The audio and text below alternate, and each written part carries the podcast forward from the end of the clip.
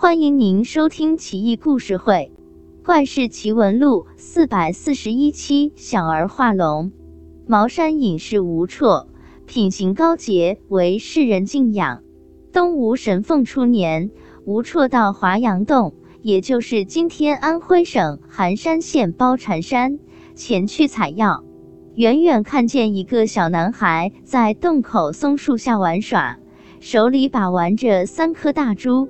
仍然闪着光，吴绰心道：“谁家孩子拿着宝贝在这玩，胆子也太大了。这深山老林可有猛虎啊？”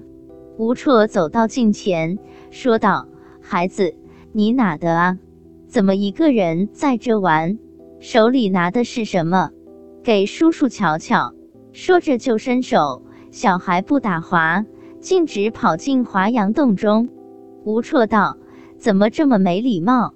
吴绰跟着钻进洞中，叫道：“孩子，别跑，这里边深着呢，没准就是老虎窝，出来吧。”走不到三十步，不禁傻了，小孩已变成一条小龙，三颗大珠熠熠闪光，照得洞内一片光亮。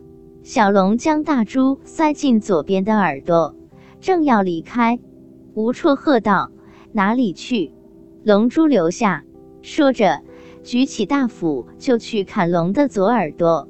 龙的耳朵被砍掉，血流如注，却不见了三颗大珠。洞内也暗了许多。小龙一声咆哮，震耳欲聋，顷刻间就不见了。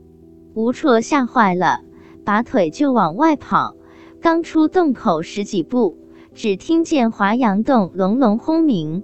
洞口居然合拢，吴绰叫苦不迭，赶紧下山，再也不敢到华阳洞来。